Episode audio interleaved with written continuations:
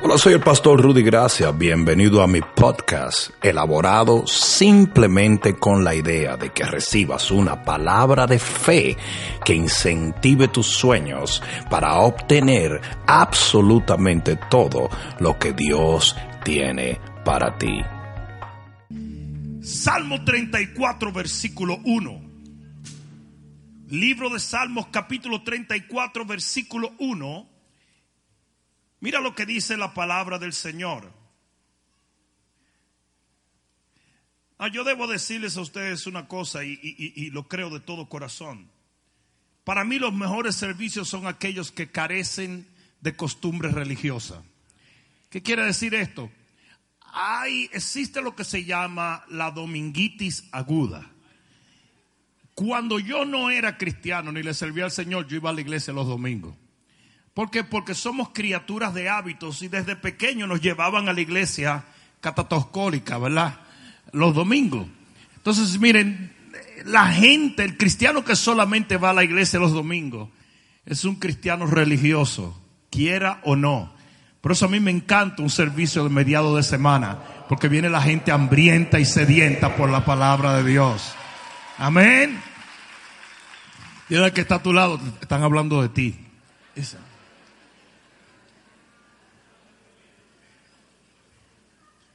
Sí, yo decía los otros días que hoy en día se ha creado un hábito de que los servicios sean de 45 minutos en algunas iglesias y, y todo tiene que ser rápido y todo tiene que ser muy ágil. Sin embargo, Netflix ha sacado una serie y hay gente que se pasa tres días viendo una serie y se halla que los servicios son muy largos y un servicio dura dos horas.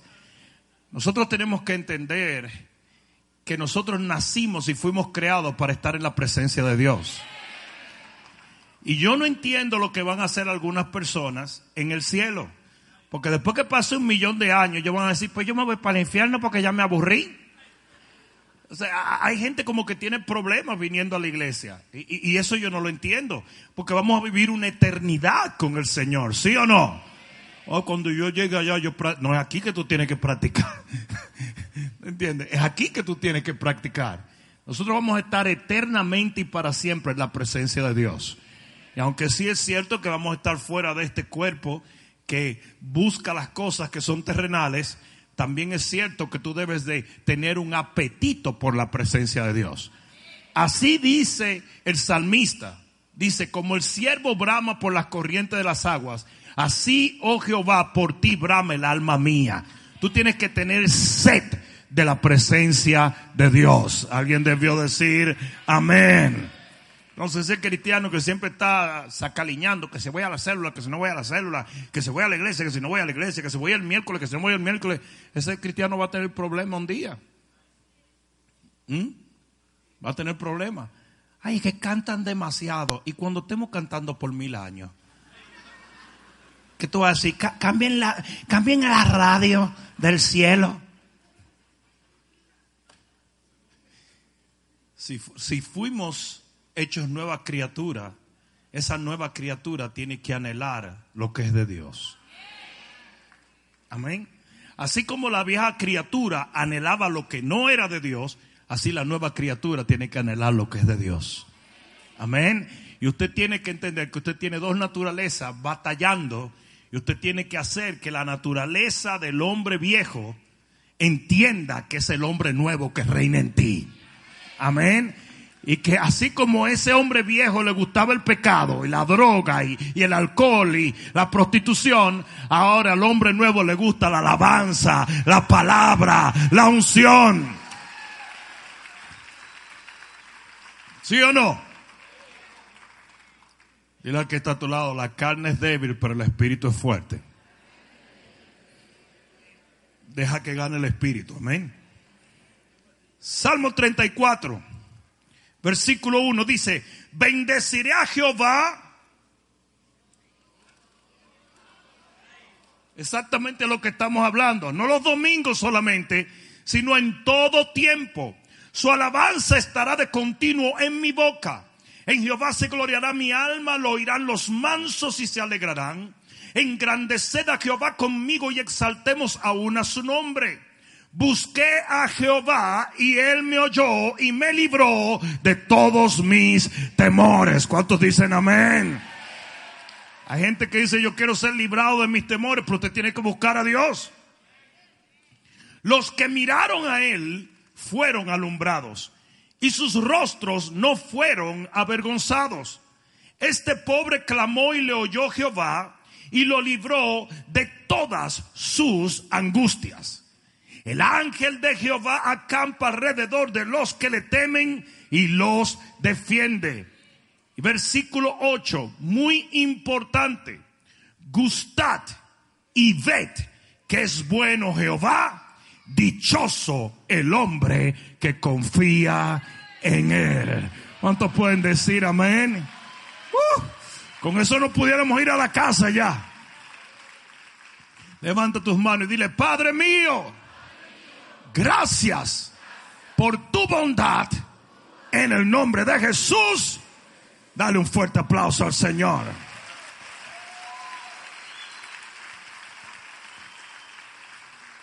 Yo voy a compartirles a ustedes en un momento el elemento esencial de la fe. Yo no dije los elementos, yo dije el elemento esencial de la fe. Óyeme bien lo que te voy a decir. La fe es literalmente una receta divina que sin este elemento es literalmente como hacer un café con leche sin café. No tiene sentido. Y yo quiero hablarles a ustedes por un momento de ese elemento esencial, imprescindible, que tiene que tener tu fe si tú vas a vivir victorioso por fe. Amén. Siéntate un momento.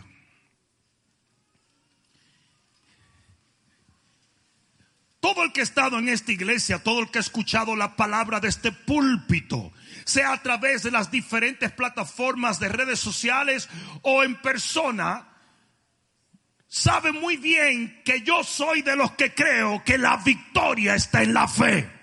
No, no lo voy a decir otra vez. Yo dije, la victoria está en la fe. Y yo no creo esto simplemente porque lo he vivido, sino porque primera de Juan capítulo 5 versículo 4 dice, y esta es la victoria que ha vencido al mundo, nuestra fe.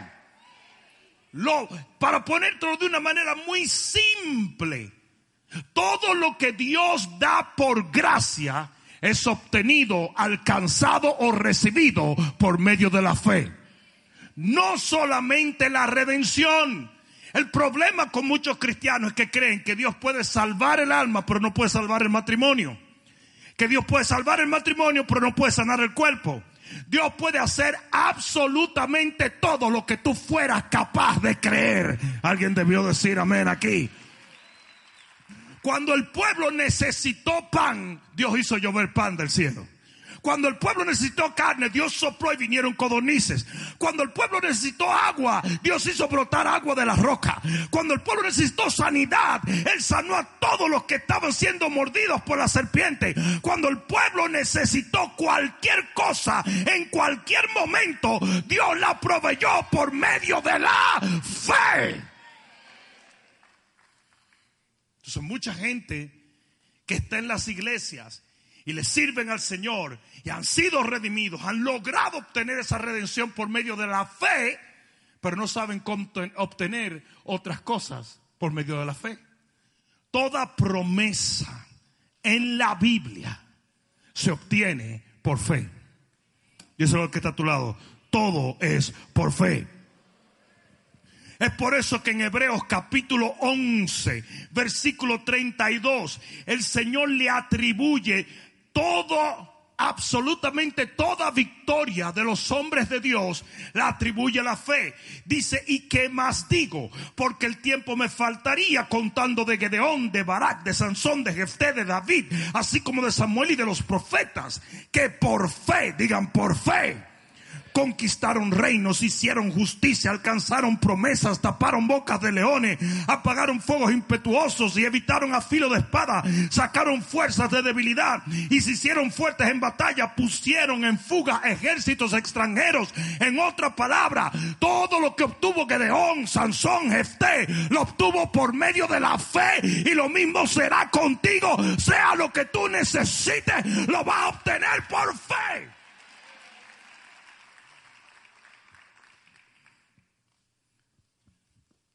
Habiendo dicho esto, es por eso que el mensaje que yo voy a darte esta noche es de extrema importancia para que tú puedas tener el tipo de fe que obtiene la promesa y la victoria. Porque la fe viene por el oír y el oír la palabra de Dios. Por lo tanto, tu adoctrinamiento en la palabra tiene que ver mucho con el poder de tu fe. Hasta ahora me están siguiendo. Si la fe viene por el oír la palabra de Dios, entonces ¿quién te enseña y qué te enseñan de la palabra? Tiene que ver mucho con el poder de tu fe. Hasta ahora me está siguiendo. Y es allí donde el enemigo, en esa comunicación, en esa enseñanza, en eso que Dios te quiere revelar, es donde el enemigo se mete y trae distorsión en un área que es vital para creer en los milagros de Dios. Agárrate porque aquí vengo. El área donde el enemigo quiere traer distorsión en tu vida es en tu concepto de la bondad de Dios. Óyeme bien lo que te voy a decir. Si hay algo que el enemigo va a atacar en tu vida, él no te va a decir que Dios no existe. Ya él llegó muy tarde porque tú sabes que él existe. Él no te va a decir a ti que Dios no tiene poder para sanar a los enfermos. Él no te va a decir a ti que Dios no tiene poder para resucitar de los muertos. Todo eso te lo sabes tú de atrás para adelante. Pero lo que Él te va a decir es que a pesar de todo el poder que Dios tiene, Él no es bueno para darte lo que tú necesitas. ¿Alguien está entendiendo eso? Y ese es el área donde el enemigo va a traer distorsión para que tu fe carezca de poder. Es por eso que las iglesias están repletas de gente que saben que Dios es real, entienden el poder de Dios, saben que el Espíritu Santo es real, pero no tienen nada de parte de Dios, porque no creen que Él es lo suficientemente bueno para otorgárselo a ellos. Alguien debió decir amén allí. Yo dije, alguien debió decir amén allí. A través de la Biblia nosotros nos damos cuenta que este ha sido el trabajo número uno del enemigo. El que el hombre se cuestione, ¿es realmente Dios bueno? ¿Está realmente Dios ocupado de que mi familia sea feliz? ¿Realmente Dios provee? ¿Realmente mis problemas lo quiere resolver? ¿O Él es quien me está juzgando porque yo soy muy malo? Constantemente el cristiano evangélico se vive preguntando esto si será verdad que Dios es tan bueno. La primera victoria que Satanás obtuvo con la humanidad fue en Génesis capítulo 3. Y si tú buscas Génesis capítulo 3, Satanás se le aparece a Eva. Y lo primero que Satanás le dice a Eva es, ah, con que Dios te dijo a ti que no comieras de ningún árbol. Y Eva dijo, eso no es verdad. Dijo, no, no, no, él no dijo eso. Él dijo, del árbol de la ciencia del bien y del mal no podemos comer. Porque tú sabes lo que Satanás quería decirle. Que Dios era un Dios despiadado y que tenía un huerto lleno de árboles, pero ellos no podían comer de eso. Cuando Satanás falla, le tira la segunda cosa. Y le dice ella, es que no podemos desobedecer porque vamos a morir. Y le dice, no vas a morir, queriendo decir que Dios es un mentiroso. Y ya la tercera fue la que él le dijo, no vas a morir, sino que Dios sabe bien que si tú tienes, si tú tomas del árbol de la ciencia del bien y del mal, se te van a abrir los ojos y serás como Él. En otras palabras, Él es demasiado egoísta para permitir que tú te manejes por ti solo. ¿Saben lo que el enemigo hizo en ese momento? Le cambió la imagen de la bondad de Dios a Eva. Y Eva todo lo que conocía de Dios era que Dios era bueno. Porque Eva vio a Dios hacerlo todo bueno. Es más, lo puso en un paraíso, lo puso en abundancia, le dio de todo. Y todo lo que ella conocía era que Dios era bueno. Pero en ese momento el diablo distorsionó la imagen de Dios. Y eso es lo que el diablo hace todos los días de tu vida. Porque en el momento en que tú comiences a pensar que Dios no es bueno, en ese momento tú paras de orar, de pedir y de buscarlo a Él. Alguien debió decir amén allí. Ese es el argumento del lucero. Cuando Lucero estaba en el cielo dijo, este tipo, Dios es tan, tan tal, que no quiere que yo me eleve a las alturas. Yo voy a poner un trono por encima de él. Y luego él va donde Eva y le dice lo mismo. Le dice, él es tan malo que no quieres que tú seas como él. Y fue el mismo argumento que el mismo Satanás usa cuando Jesús es tentado. Le dice, Él no quiere que tú tengas dinero. Él no quiere que tú tengas los reinos del mundo. Él no quiere que tú tengas pan. Tú tienes hambre y, y no tienes pan. Tú tienes deseo de tener grandes cosas y no tienes nada. Y eso es lo que el diablo le vive diciendo a la iglesia. Tú no puedes prosperar, tú no te puedes levantar, Dios no te va a sanar, Él no te va a traer una pareja, Él no te va a hacer feliz. Yo he venido a decirte, el diablo es un mentiroso, nuestro Dios es bueno. Yo digo, nuestro Dios es bueno.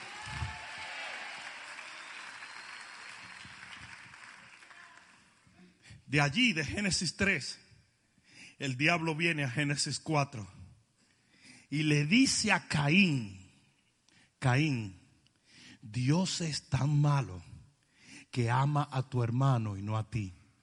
Mátalo. Y Caín se va y mata a su hermano. El primer asesinato de la historia vino por una distorsión de la imagen de Dios. Porque esto ha sido lo que el diablo ha hecho desde el principio. Esto es lo que el diablo hace cada vez que tú tienes un problema. Cada vez que tú necesitas un milagro de sanidad o un milagro de provisión, alguien te va a decir, no, eso no es así. Tú no puedes orar eso, tú no puedes pedir. Mira, déjame decirte una cosa, usted puede pedir todo aquello que usted sea capaz de creer. Porque para el que cree, todas las cosas le son posibles. No escuches a nadie, búscalo a él. El que está a tu lado fue a ti que te vinieron a predicar en Lucas capítulo 15, nosotros vemos al hermano mayor del hijo pródigo. Y el hermano mayor del hijo pródigo lo tenía todo, pero no tenía nada. ¿Sabe por qué? Porque él creía que su papá era malo. ¿Sabe lo que le dijo el hijo mayor al papá? Toda mi vida te he servido, mira lo bueno que yo soy. Y tú nunca me has dado nada.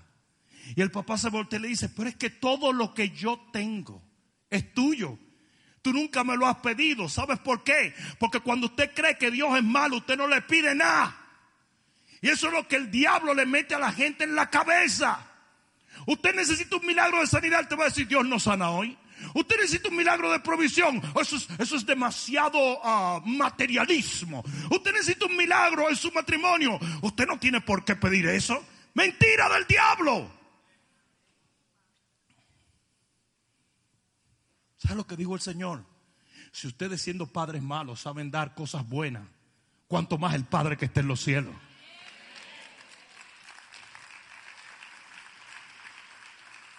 Alguien diga amén. El hijo mayor, en la parábola del hijo pródigo, lo tenía todo y no tenía nada. Y hace muchos cristianos en las iglesias hoy en día. Usted lo tiene todo pero es dueño de nada. Porque usted no es capaz de creer en la bondad de Dios. Mucha gente dice Dios sana, pero en el momento en que se enferma no oran por sanidad. Mucha gente dice Dios provee, pero en el momento de la necesidad no le piden a Dios. Porque se dejan convencer del enemigo de una imagen distorsionada de la bondad de Dios.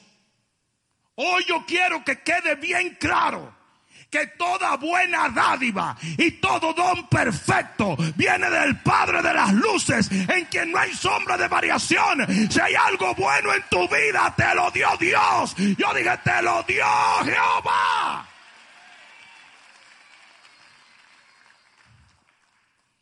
En Job capítulo 1, versículo 7. Vamos a buscar el libro de Job capítulo 1, versículo 7. Mira lo que dice la palabra de Dios. Job capítulo 1, versículo 7. Dice, y dijo Jehová a Satanás, ¿de dónde vienes? Respondiendo Satanás a Jehová, dijo de rodear la tierra y de andar por ella. Y Jehová dijo a Satanás, y este era el concepto de Jehová sobre Job. ¿No has considerado a mi siervo Job que no hay otro como él en la tierra, varón perfecto y recto? Yo le quiero hacer una pregunta. Si una persona es perfecta y recta y Dios lo juzga, no estaría siendo injusto. Dice, es un varón perfecto y recto, temeroso de Dios y apartado del mal. Esto es Jehová. ¿Cuánto le gustaría que el Señor hablara así de usted? Respondiendo Satanás a Jehová le dijo, ¿acaso teme Job a Dios de balde? No le ha acercado alrededor a él y a su casa y a todo lo que tiene. Al trabajo de sus manos has dado bendición, por tanto sus bienes han aumentado sobre la tierra. Uy, prosperidad. Chuma, chuma. Aquí dice que los bienes le han aumentado sobre la tierra. Porque como Dios lo consideraba como él era, dice que Dios lo cubrió y lo guardó y no había devorador que lograra entrar a devorar. Satanás quería quitarle lo de él y no podía porque el ángel de Jehová lo guardaba. Porque la Biblia dice que el que honra a Jehová con sus diezmos y sus ofrendas, el Señor mismo reprende al devorador. Hay alguno aquí que pueda decir amén. Pero extiende ahora tu mano y toca todo lo que tiene y verás si no blasfema contra ti en tu propia presencia. Dijo Jehová a Satanás, he aquí todo lo que él tiene está en tu mano. Solamente no pongas tu mano sobre él. Y salió Satanás delante de Jehová. Quiero que quede claro que el que estaba haciéndole daño a, a Job era Satanás. Dice que Satanás tenía las cosas de Job en la mano y se fue.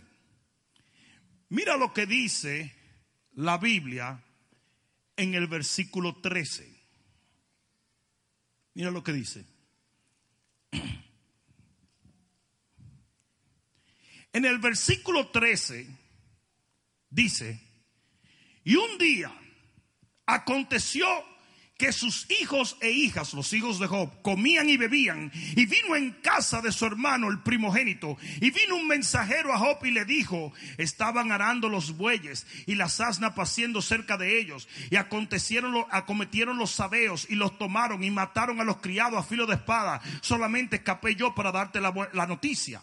Aún estaba hablando cuando vino otro que dijo, oye lo que le dijo el otro le dijo, fuego de Dios cayó del cielo. Pero no era Dios, era Satanás.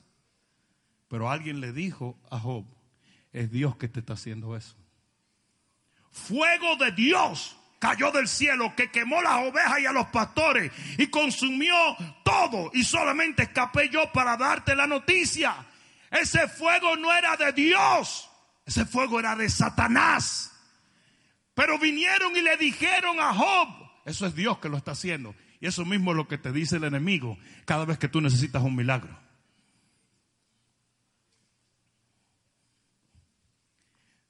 ¿Sabes lo que pasó con Job? Que Job perdió su fe. Y en el versículo 21 dice, Jehová dio y Jehová quitó. Pero no fue Jehová. Jehová dio, pero Jehová no le quitó.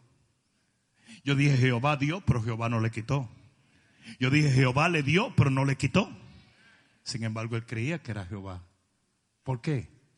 Por la distorsión de la bondad de Dios. Y después de esto, llegan los tres amiguitos de Job. Y en Job capítulo 5, versículo 17, Elifaz de Manita le dice a su amigo Job, Bienaventurado el hombre que Jehová castiga. Por lo tanto, no menosprecie la corrección del Todopoderoso. Pero no era Jehová, era Satanás. Pero su amigo le dice, es Jehová que te está castigando. En Job capítulo 8, versículo 4, viene Bildad suita y le dice, si tus hijos pecaron contra Dios, Él los echó en el lugar de su pecado. ¿Cómo Job iba a orar por sus hijos? Si le están diciendo aquí que fue Jehová. Pues no era Jehová. Era el diablo. En Job capítulo 11, versículo 6, Sofar, el tercer amigo de Job, dice, Dios te ha castigado menos de lo que tu iniquidad merece. Qué barbarazo. ¿eh? Él quería que le dieran más duro todavía. Porque así es el religioso. Hello. En Job capítulo 42 y versículo 7. Mira lo que sucede. Job capítulo 42, al final del libro de Job y versículo 7. Mira lo que pasa. Dios ajusta unas cuantas cuentas y dice, y aconteció que después que habló Jehová estas palabras a Job, Jehová le dijo a Elifaz Manita, mi ira se encendió contra ti y contra tus dos compañeros, porque no habéis hablado de mí lo recto como mi siervo Job. En otras palabras, ustedes me acusaron de lo que yo no hice. La gente que te rodea tiene mucho que ver en el concepto que tú tienes de Dios.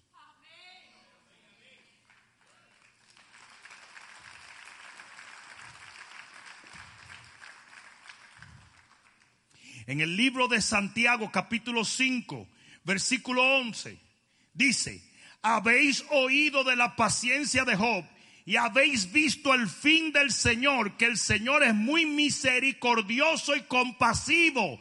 Si algo tú tienes que aprender del libro de Job es que Satanás estaba destruyendo un hombre, pero la misericordia y la compasión de Jehová no permitieron que él lo hiciera. ¿Hay alguno aquí que está entendiendo esto?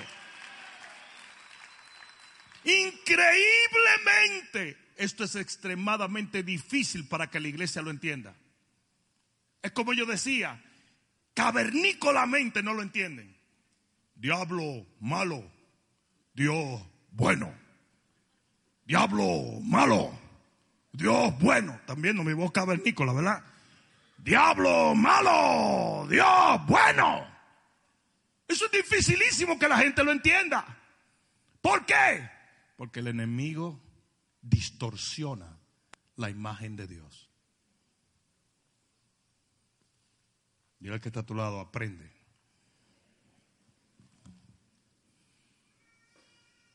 ¿Cuál es tu concepto de la bondad de Dios? Determina si tienes una fe victoriosa o no. Esa fue la gran diferencia entre Noemí y Ruth.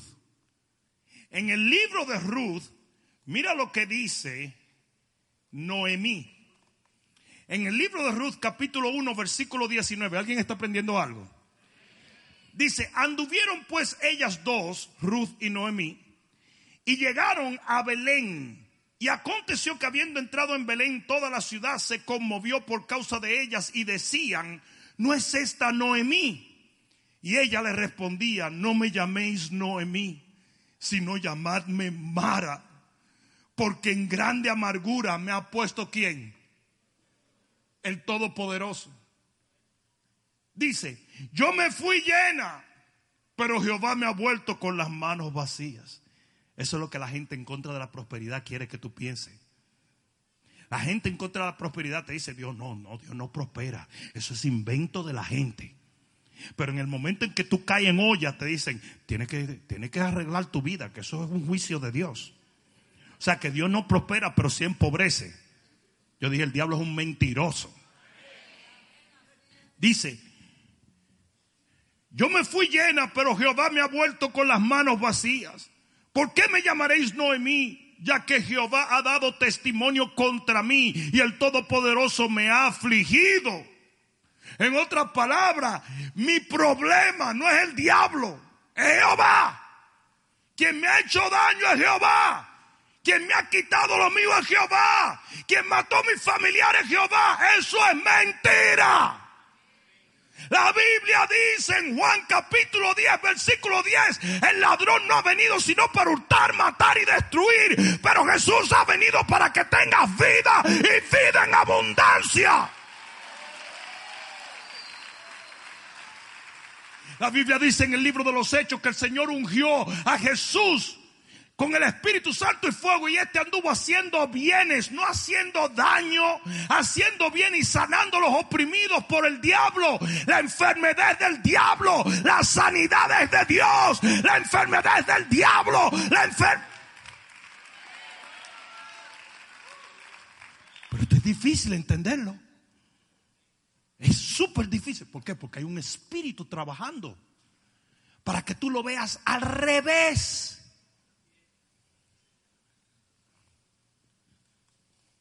Al revés. Y es por eso que hay gente que está en las iglesias peor que cuando estaba en el mundo. Porque es incapaz de creer en la bondad de Dios. Usted no le va a orar por sanidad a un Dios que usted piensa que lo enfermó. Porque ni que Dios fuera bipolar. Si Dios te enfermó, ¿cómo te va a sanar? Si te empobreció, ¿cómo te va a prosperar? Si te juzgó, ¿cómo te va a dar misericordia? Si te mató tu familiar, ¿cómo entonces va a sanar a tus hijos? Si Él es la causa de tu desgracia, ¿cómo será la causa de tu levantamiento? Es una acción diabólica. Hasta ahora me están siguiendo. Yo no sé si alguien me está entendiendo. La diferencia en la parábola de los talentos. Dice que el Señor vino y le entregó talentos a todo el mundo. Y dos tipos salieron contentos a multiplicar los talentos. Pero hubo uno que tenía un concepto de que el Señor era malo.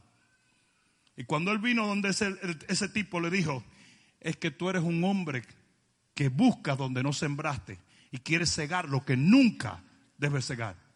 Él le dijo, ah, ese es tu concepto de mí. Ese es tu concepto de mí. Ese es el concepto de mucha gente con respecto a Dios. Y eso hace que la gente no prospere. Eso es lo que hace que la gente no siembre. Eso es lo que hace que la gente no ore. Eso es lo que hace que la gente no le sirva a Dios.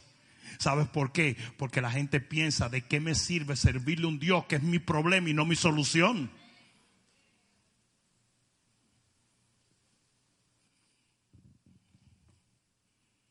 La Biblia nos habla de una historia de Nabal y Abigail.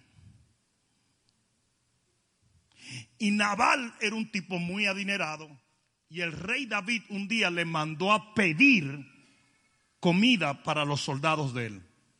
Y Nabal dijo, ¿qué te voy a dar a ti nada? No te voy a dar nada. ¿Por qué yo te voy a dar de lo mío? Y David dijo, nosotros hemos cuidado a este hombre y lo hemos protegido en los montes. Y él se niega a darnos alimento. Eso suena como lo que no diezman, ¿verdad? ¿Te han visto lo que no diezman? ¿Para qué Dios necesita mi 20 pesos? ¿Para qué Dios necesita? Eso es invento del pastor. No, eso está en la Biblia. La misma Biblia que te habla del cielo. La misma Biblia que te habla del infierno. La misma Biblia que te habla de la sangre de Cristo, de la cruz y de la resurrección. Dice que usted tiene que diezmar y ofrendar. ¿Mm? Pero mira esto. Naval dice, yo no tengo por qué darle a David nada. Nada. Yo no tengo por qué darle a David mi cuarto.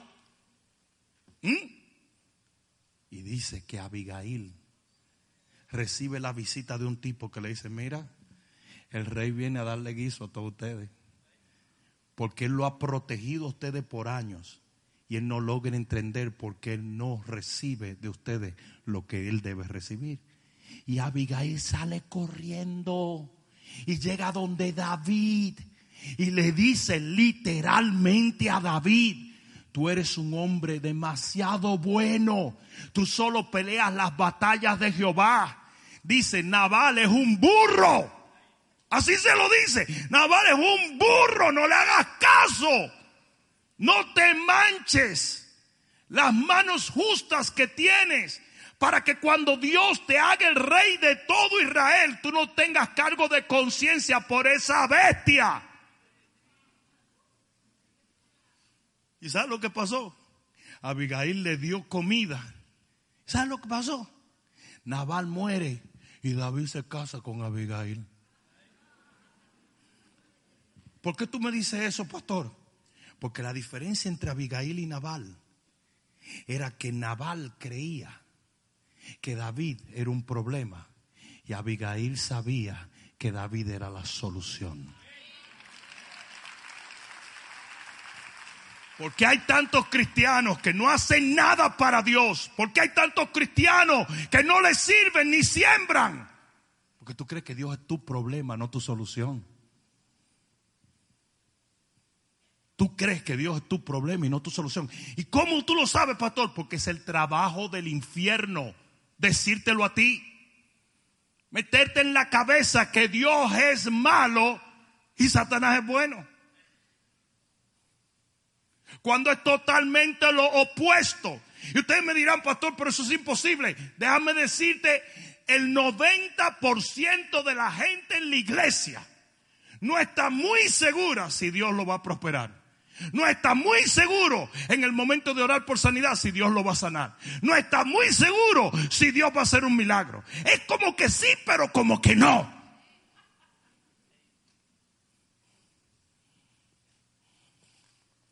Como que sí, pero como que no. Y tú dices, ¿por qué? Simplemente porque el diablo trabaja en la distorsión de la bondad de Dios. La bondad de Dios. El entender que Dios es bueno. Es una parte vital, imprescindible y esencial de la fe. Porque tú solamente le vas a servir a Dios. Tú solamente vas a sembrar tu vida en Dios. Tú solamente vas a confiar en Dios. Tú solamente vas a orarle a Dios. Tú solamente vas a ayunarle a un Dios que es bueno. Hay alguno aquí que esté entendiendo eso.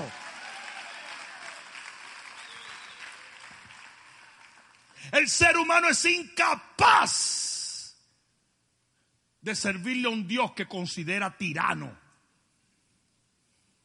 Es por eso que las iglesias extremadamente legalistas y religiosas son las iglesias que menos contribuyen al reino de los cielos.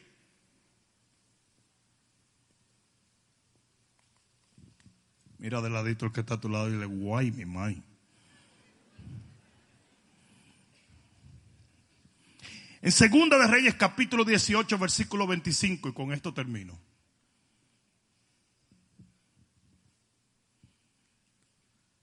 Hay un rey de Siria que se llama Senaquerib. Y Senaquerib decide invadir Israel y darle guiso a medio mundo. Él se fue a matar el pueblo de Dios. ¿Me están escuchando? Y cuando Senaquerib rodea todo el pueblo de Dios, envía a un tipo que se llamaba el Rabasés. Y el tipo se para delante del muro de la ciudad y comienza a gritarle a la gente de la ciudad este mensaje. Mira lo que le dice el Rabasés al pueblo de Israel en Segunda de Reyes capítulo 18 versículo 25. ¿Acaso he venido yo ahora sin Jehová a este lugar para destruirlo? Jehová me ha dicho, sube a esta tierra y destruyela. Este es el diablo, señores. Este es el enemigo de Jehová. Y le está diciendo a la gente, yo y Jehová somos consorte. yo te voy a destruir. Todo lo que destruye tiene que ver con Jehová. El tipo le está diciendo al pueblo de Dios que fue Dios que lo mandó. Y eso mismo es lo que te dice alguna gente a ti.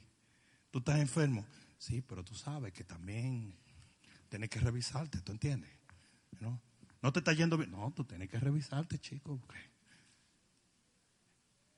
El diablo le está diciendo al pueblo de Dios que fue Jehová que lo mandó.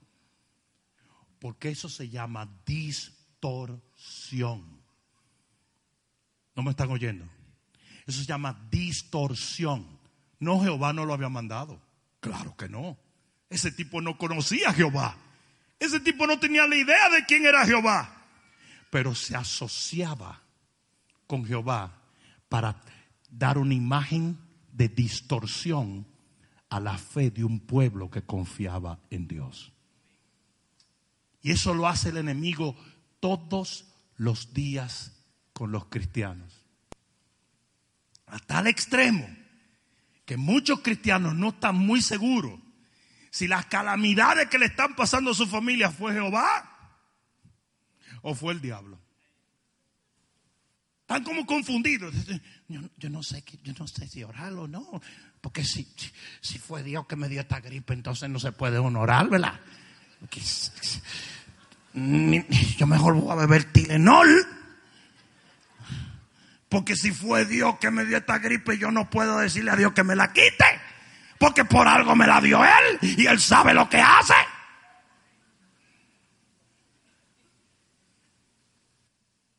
¿Cómo oramos? ¿Cómo pedimos? ¿Cómo clamamos? ¿Cómo sembramos? ¿Cómo trabajamos para Dios? Si Él es el causante de nuestra desgracia, ¿para qué servirle? Eso es una mentira del diablo. Es una distorsión del enemigo.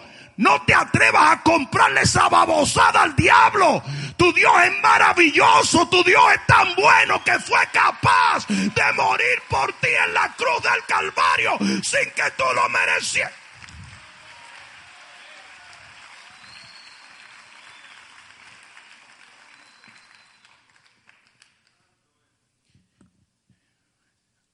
¿Qué va a usar el enemigo para distorsionar tu imagen de Dios. Número uno, personas. Tú tienes que tener cuidado si los amiguitos de Job no te están llamando por teléfono. Tú tienes que tener cuidado con quién oras y a quién le confías tus necesidades. Tú tienes que tener cuidado con algunos hermanitos que viven bajo un sentido de culpa y te quieren echar la culpa a ti. Tú tienes que tener cuidado de la gente que te dice, eso es un castigo de Dios. Y tú te volteas y le dices, pero si Dios me castigó a mí, te debería castigar a ti que eres peor que yo. ¿Dónde está tu castigo? Pues tú eres peor que yo.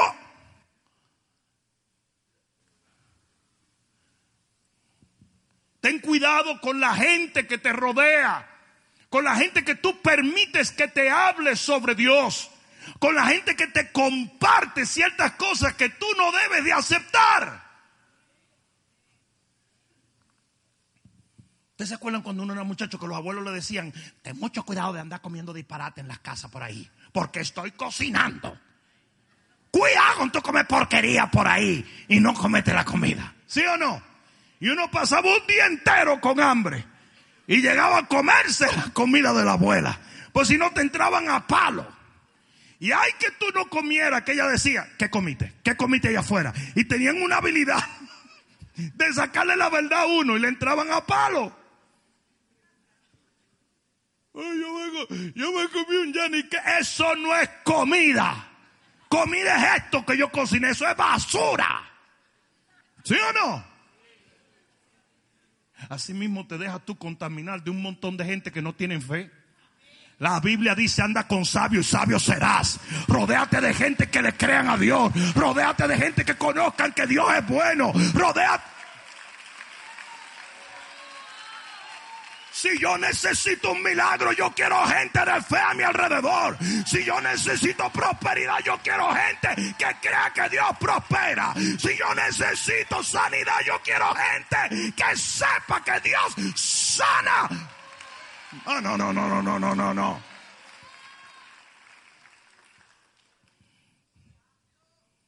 La segunda cosa que tú tienes que tener cuidado es de las circunstancias. Usted no puede tener una imagen de Dios basado en circunstancias. Las circunstancias vienen y se van y no tienen que ver nada con Dios. Dios no es bueno porque viene un huracán. ¿Quién dijo eso? Se me fue mi palito de mango. Eso es un juicio de qué, hombre. Por favor. Hay muchas circunstancias en la tierra. No sé si ustedes entienden eso. Usted camina sin zapato y se le puede meter un clavo en un pie y no diga que fue el diablo, diga porque se metió por abajo. Ese clavo vino del infierno, no. Son cosas naturales. No sé si me están entendiendo. Son cosas naturales. Usted come disparate, le va a dar diarrea.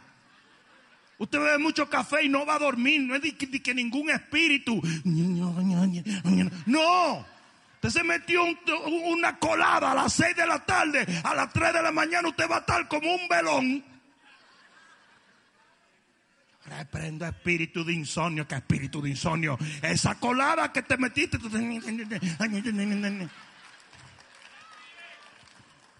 Usted compra mucha basura y disparate, usted se va a quedar sin dinero y no venga a decir que es el devorador. El devorador eres tú. Te mando a meterte con el dinero de la renta en sogras.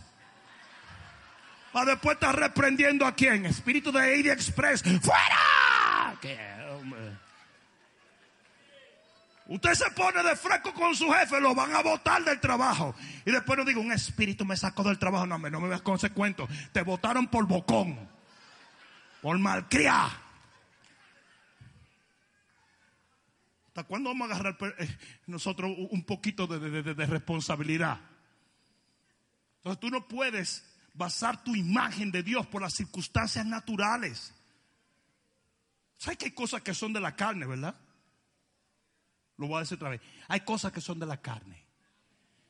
No me venga a mí a decir, este espíritu de gordura que me ha caído.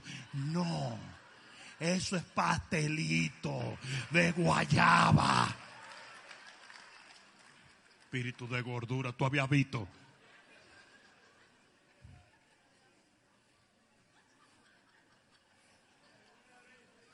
Espíritu de gordura. Qué, qué, qué lindo, ¿verdad? espíritu de gordura.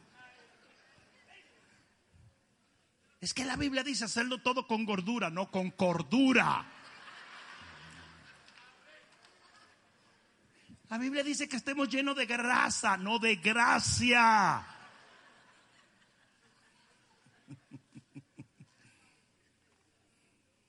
La tercera cosa que tú tienes que tener cuidado es las emociones. Engañoso sobre todas las cosas el corazón del hombre. Usted tiene que tener mucho cuidado con sus emociones, porque un día tú amaneciste de lado. ¿Cuánto alguna vez amaneció de lado? Y los esposos no digan, esto amanece de lado una vez al mes. Yo sé, pero ella tiene una excusa por lo menos. Tú amaneces de lado todos los días. No me hable, mujer, no me hable, mujer, hasta que yo no me bebe ese café, no me hable, no me hable. Las emociones son muy traicioneras. Y a veces queremos hacer el concepto de Dios por emociones.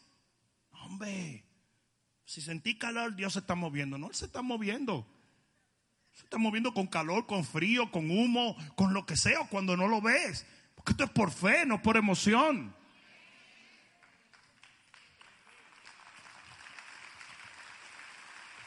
Algo que tenemos que velar son las tradiciones, digan tradiciones. Hay muchas tradiciones que nos forman conceptos de Dios que no son genuinos. Ayúdate que yo te ayudaré, como dice tercera de Corintios. ¿Dónde está eso en la Biblia? son babosadas, son tradiciones. Dios le da boca a quien no tiene quijá. Proverbios 57. Son muchas cosas que nosotros a veces repetimos y hablamos y reciclamos que no tienen poder y terminan influyendo nuestro concepto sobre Dios. ¿Sabe cuántas veces a través de mi vida mi abuela me dijo que, que Dios enseñaba a uno con enfermedad? ¿Tú sabes lo difícil que para mí fue sacarme ese cassette? ese chip, reprogramarme. Porque si Dios es el que te enferma, entonces ¿cómo voy a orar por la gente? Yo estoy orando en contra de Dios. Yo recuerdo, yo tenía una, una tía, ¿verdad? Que obviamente está en el cielo. Se fue. Hace Dios se fue salva, pero se fue. Va a pusieron un lío. Mira cuál era el lío. Ella era súper católica. Más que todas las monjas, más que la novicia rebelde. Más que el padre Alberto. El tipo era casi, era pontificada. La tía mía. Entonces ella, cuando yo me convierto, yo le digo, tía, tía, tía, Dios te quiere sanar. Dice, mira, mira, mira, tú te metiste con los evangélicos ahora. La enfermedad es una lección de Dios. Ten cuidado que eso de sanidad es del diablo. Entonces yo decía, entonces espérate, la sanidad del diablo y la enfermedad de Dios. Pero tú estás como al revés de lo que me están enseñando. Tú tienes que tener cuidado que las tradiciones que tú hayas recibido en tu vida no te estén dando un concepto erróneo de Dios. Finalmente, experiencias. No es que yo no creo que Dios sane, porque a mí me dio un dolor de cabeza los otros días y Dios no me sanó. Ay, qué cosa más bella. Tú eres el centro del universo, cabezón.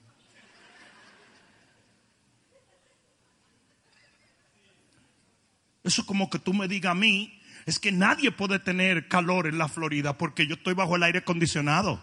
Ah, tú eres el, el barómetro, el termómetro de la Florida eres tú. Y finalmente, tienes que tener cuidado con falsos sucesos espirituales. Yo sentí, fíjate, fíjate lo que pasó, fíjate lo que pasó. A mí me dio un dolor aquí, aquí, mira, aquí. Y cuando yo iba a orar, ahí mismo yo sentí, yo sentí que no tenía que orar por eso, porque era Dios diciéndome que caminara de lado. Y yo caminé doblado por una semana. ¿Qué quiso decir el Señor con eso? No sé. ¿Qué es eso? Ah, no, no, no, no, espérate, espérate, espérate. Y tan estúpidos son esos argumentos de falsos sucesos espirituales cuando una gente se lo dice a otro. Como cuando tu abuelita te decía, ¿qué, es lo que tú tienes? ¿Qué es lo que tú tienes? No, yo, tengo como un dolor en la boca del estómago. Oye, toma un poco, con un poco de colgate. Cuando sabes lo que es colgate, la pasta de dientes. Y ponle un poquito de cuté, de uña, de uña. Pero, eso está muy fuerte. A lo que te estoy diciendo. Ponlo en un algodón y métetelo debajo de los sobacos. Apriétalo bien, da revuelta. Y tú decías, esto es lo último, mano. Yo le creía toda esa porquería a la abuela mía, todas esas viejas mentirosas, locas todas, brujas. Ahí andabas tú con tu algodón, con cuté y colgate. Regozo a que te diera una cuestión que se te cayera un brazo. Una vez me partí yo la frente porque yo era buenísimo. Me dijo, no te preocupes, tráigame dos pedazos de palma y me la puso en cruz. Y eso salió sangre de ahí. Dos pedazos de palma en cruz, como que eso va a pasar algo ahí. ¿Seré yo vampiro o qué?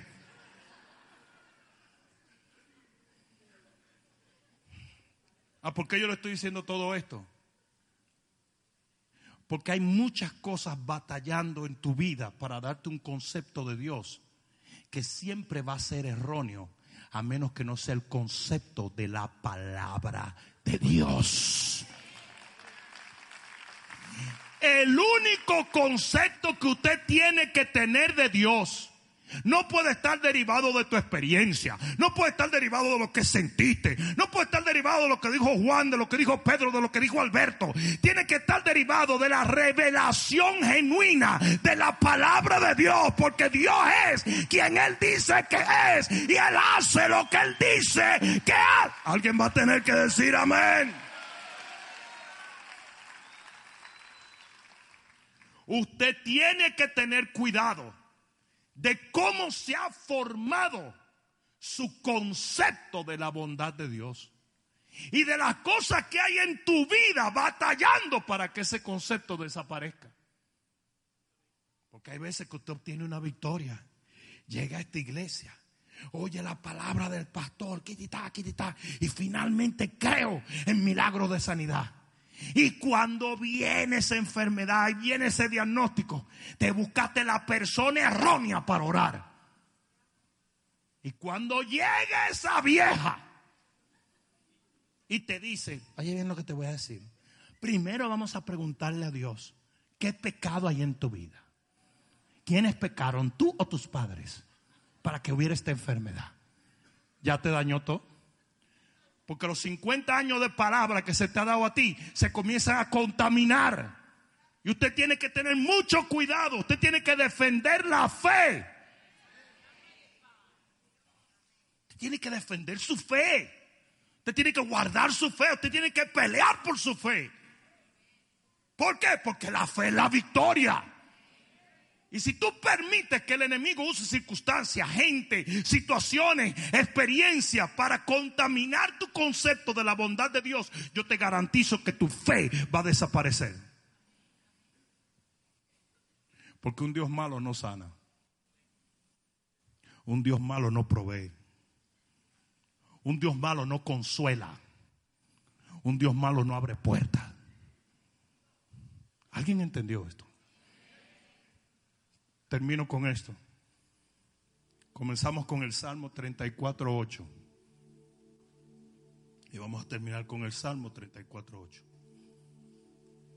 Gustad y ved que es bueno Jehová. Dichoso el hombre que confía en él.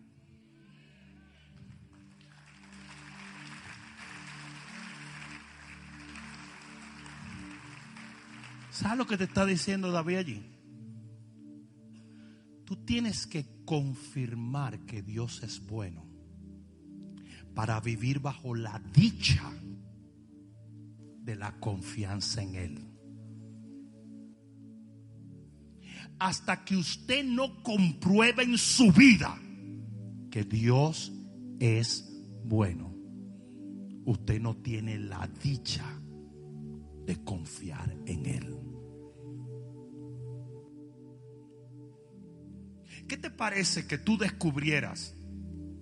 Vamos a decir que tú tienes un negocio y tienes un partner, tienes un socio en el negocio y descubres que ese socio te quería montar un negocio por detrás de ti, te estaba robando los clientes y el dinero. Cuando tú te hubieras dado cuenta que ese tipo no es bueno, ya tú no confías en él. No sé si me están entendiendo. La palabra gustad es literalmente probad. ¿Para qué? Para que confirmes. Ah, yo, estaba en, Venezuela y Juan Monterreal viene donde mí, eh, eh, eh, el, comediante, y me dice, te voy a dar un chocolate que es el mejor chocolate de Argentina. Yo hice así, lo probé y la verdad es que es algo impresionante. Le dije, please, tráeme una caja la próxima vez, que me estoy poniendo muy blanco, necesito chocolate. Ahora oye bien, yo lo confirmé, yo lo comprobé. Y confiadamente yo puedo llegar mañana a Buenos Aires y yo voy a salir a buscar ese chocolate. ¿Por qué? Porque yo comprobé que ese chocolate era bueno. Lo mismo te está diciendo ayer el salmista en el Salmo 34, versículo 8. Tú tienes que confirmar en tu propia vida que Dios es bueno. Y tendrás entonces la dicha de vivir confiando en Él. Alguien debió decir amén. ¿Cuál es el elemento esencial de la fe? Tu concepto de la bondad de Dios. ¿A qué nivel tú crees que Dios es bueno, a ese nivel tú vas a orar por milagros, tú vas a orar por sanidad, tú vas a orar por provisión. Tú vas a orar porque Dios levante tu familia, te saque adelante, quite los peligros, proteja tu negocio. Alguien va a tener que decir amén aquí.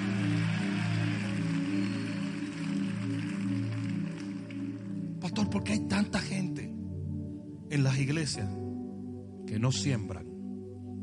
¿Por qué hay tanta gente que no predican? ¿Por qué hay tanta gente que no vienen a la oración? ¿Por qué, pastor, hay tanta gente que si vienen un miércoles no vienen el domingo? Y si vienen el domingo, no vienen el miércoles. ¿Por qué hay tanta gente, pastor, que sabiendo lo que pasa en la célula, no van a la célula? ¿Por qué hay tanta gente, pastor,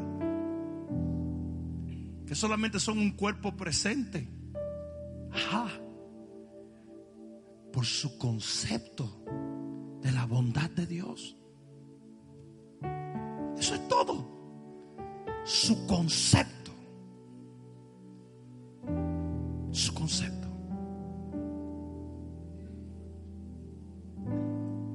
Nosotros los seres humanos actuamos por lo que creemos. ¿Sí o no? Tú no vas a ir a pedir un trabajo que tú pienses o creas que no te lo van a dar.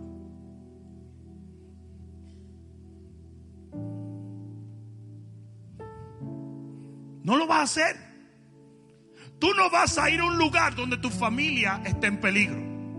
Porque si tú crees que tu familia está en peligro, tú no llevas a tu familia a ese lugar. ¿Sí o no? Tú no vas a manejar un carro que tú creas que tiene las cuatro ruedas flojas. Tú no te vas a montar en el highway. No lo vas a hacer porque lo que tú crees es la, anti, la antesala de tus acciones.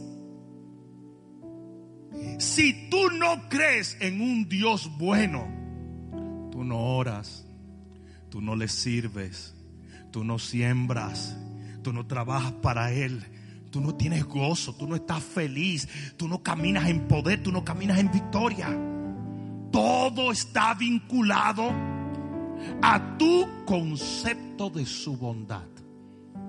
Porque en el momento en que tú crees en un Dios bueno, tú vas a servirle, tú vas a vivir para Él, tú vas a caminar con Él, tú vas a orar por milagros y lo vas a recibir, tú vas a ver su mano, tú vas a ver su gloria, tú vas a ver su poder.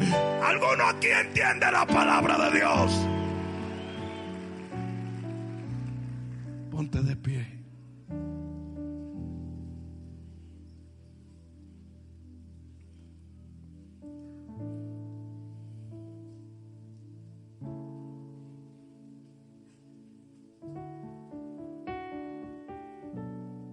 Tenía un amigo muchos años atrás.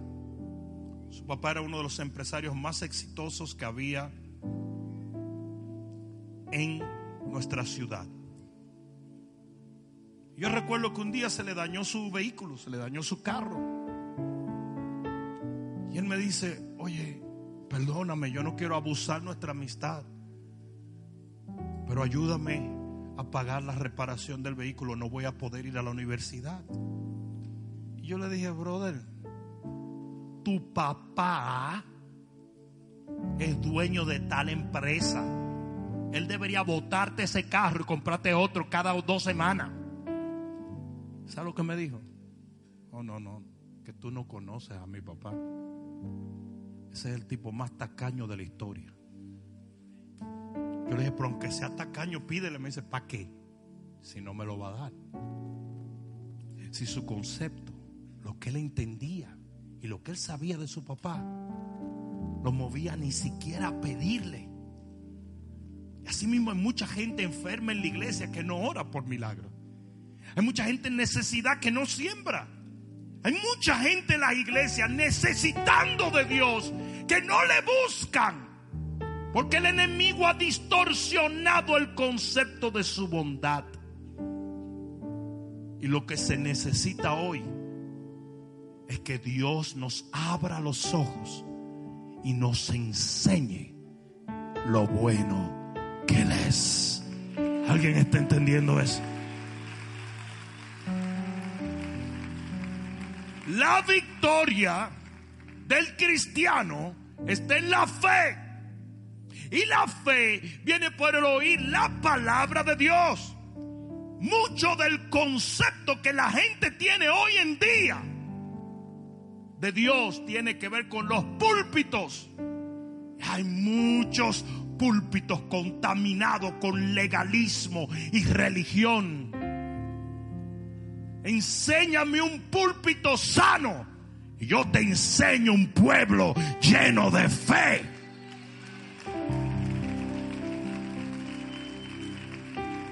A veces me quedo frío escuchando a algunos de mis homólogos en cuanto a ministerio, no en cuanto a doctrina.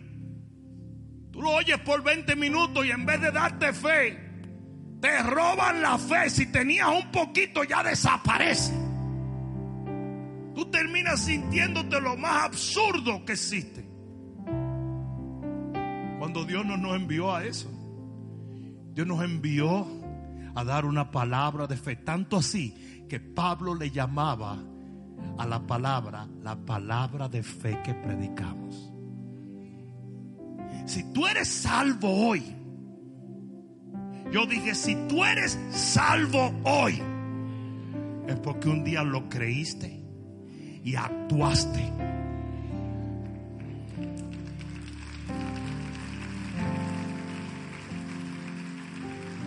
Tú no oíste condenación. Tú no oíste juicio porque no te hubieras convertido. Tú oíste misericordia. Y como oíste misericordia, dijiste, wow, Dios es tan bueno que habiendo sido yo un vil pecador, el Señor me puede perdonar. Y tú corriste al altar y aceptaste al Señor. Y así pasa con toda doctrina en la Biblia. Si tú crees que Dios es lo suficientemente bueno para darte eso que tú necesitas, tú vas a correr a Él y lo vas a recibir.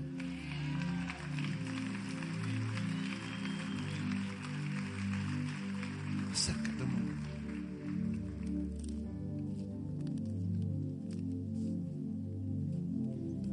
Levanta tus manos al cielo. A mí me gustó mucho, muchos años atrás, mi amigo Marco Sweet escribió esta canción, Dios ha sido bueno.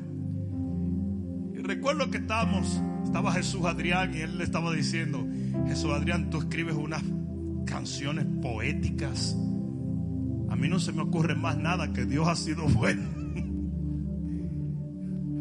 Y Jesús Adrián le dijo, es que eso es más que suficiente. Es cierto. Si tú puedes creer que Dios es bueno, tú puedes ser salvo. Si tú puedes creer que Dios es bueno, tú puedes ser provisto. Si tú puedes creer que Dios es bueno, tú puedes ver tu, tu, familia florecer. Si tú puedes creer que Dios es bueno, tú verás a Dios proteger a tus hijos, proteger tu hogar, proteger tu matrimonio. Si tú puedes creer que Dios es bueno, tú lo vas a ver a Él. Cambiar tu vida por completo. Permitas que Satanás distorsione la imagen de Dios. Levanta tus manos al cielo. Dios ha sido bueno. Levanta tus manos y di Dios.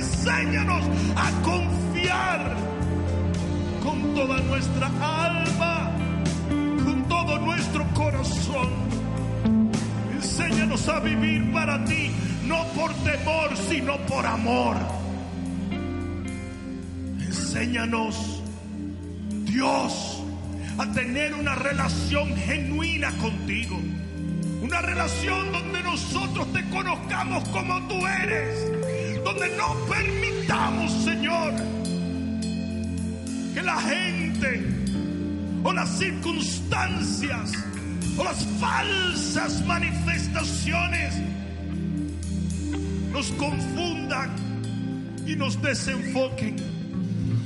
Queremos creerte con todo el corazón, conocerte con toda nuestra alma y vivir para ti, oh Dios, con todas nuestras fuerzas. Hoy levantamos delante de ti nuestras necesidades. Vamos, levanta tus manos. Cualquiera que fuere tu necesidad, levántala delante de Dios. Él es bueno. Él está esperando que tú le pidas para contestarte. Él está esperando que tú clames para responder. Él está esperando que le creas para demostrarte a ti con todo el corazón su poder y su gloria cualquiera que fuere tu necesidad. Yo sé que hay mujeres que tienen un gran peso en su corazón por sus hijos. Clama ahora por ellos. Hay gente batallando en su matrimonio. Clama ahora por tu matrimonio. Hay gente batallando en su economía. Clama ahora. Hay gente amedrentada por sus familiares porque están lejos. Ponlos delante del Señor. No sé por qué, pero le digo a una mujer que viene un fallo técnico y tu esposo va a salir de la cárcel. Esto no es para motivarte, yo te lo profetizo en el nombre de Jesús. Hay una mujer aquí que necesita escuchar que sus dos hijos vuelven a la casa. No sé cómo sucedió esto, pero serán devueltos y vendrán en las salas de Jehová. Ayer mismo dijo hemos llegado al final del camino. Y hoy yo te digo, si tú te atreves a ponerle el matrimonio en las manos a Jehová, Él los va a restaurar.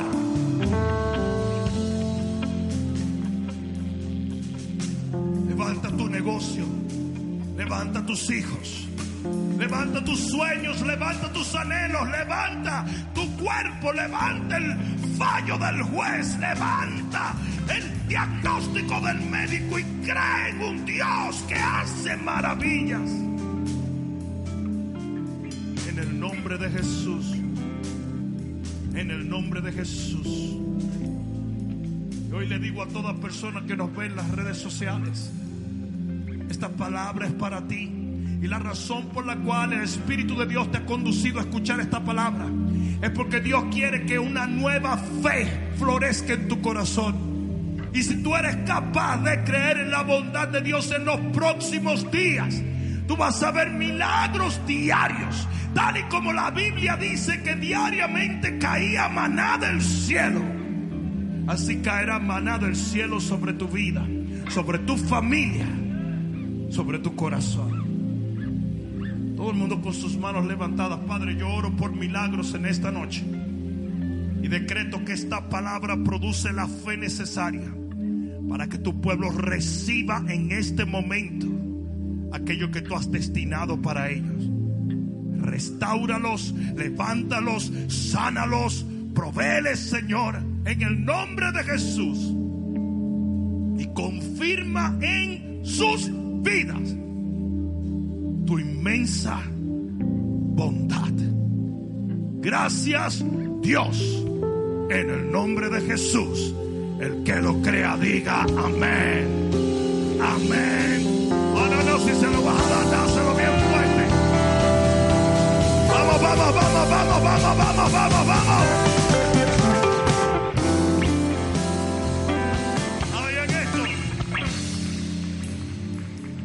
Recién me convertí, nosotros gritábamos algo en la iglesia. Lo voy a gritar hoy. Allá un hermano medio zafado gritaba y decía, Dios es bueno. Y decía toda la gente, todo el tiempo.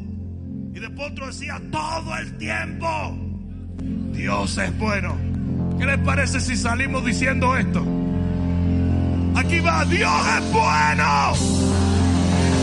Todo el tiempo. Fuerte gloria a Dios. Nos vemos el domingo, pueblo. Amén. Espero que esta palabra cale profundamente en tu alma y que se convierta en pasos de fe que te permitan llegar al destino que nuestro Señor ha trazado delante de ti y de los tuyos. Dios te bendiga.